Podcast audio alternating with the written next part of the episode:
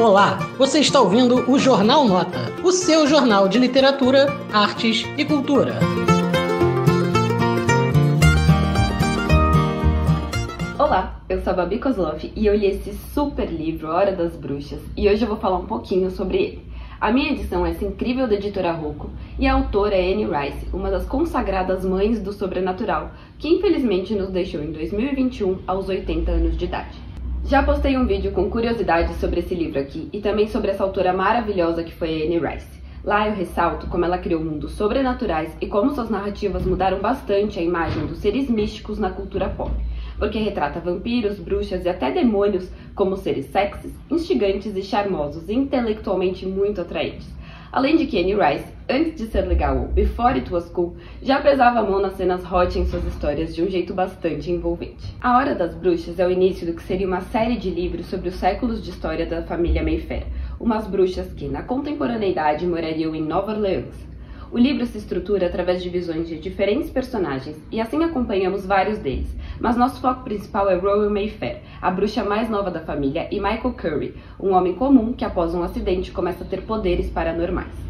A vida dos dois começam a se entrelaçar e Anne Rice utiliza muito da prolepse e analepse, ou seja, passado e futuro costurando-se entre si, de um jeito que cria muito mistério e ajuda a entrar mais ainda na história. É como uma fofoca que você para no meio de um acontecimento para ambientar teu amigo sobre o porquê ou o que levou aquela situação e depois você termina a fofoca. Imagina isso ao longo de 400 anos de história descritas em 990 páginas. É a maior fofocaiada do mundo fantástico, mas é sério, é tipo, eu preciso saber o que está acontecendo aqui. Bom, a gente viaja entre Nova Orleans e São Francisco atuais até um passado obscuro na Europa quando surgiu a primeira bruxa no século XVII, que invocou uma maldição sobre ela e seus descendentes ao se aproximar de um demônio que viria a ser chamado de Lesher e que passa a atormentar todas as bruxas da família depois disso.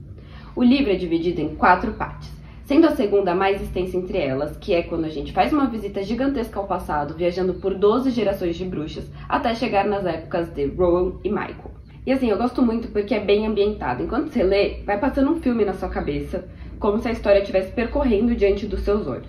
E a sensualidade da trama se atrela muito ao fantástico gótico, que é esse mundo que Anne Rice criou, proporcionando uma visão bem diferente para nossa imaginação, sabe?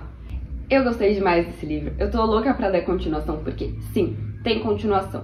E tem uma característica que eu gosto muito e admiro, é quando a gente se envolve emocionalmente de um jeito bastante real, com emoções complexas nossas, porque você tá em love com a personagem, mas você também tá com raiva e meio cansada das divagações dela, mas sem você perder o encanto da história.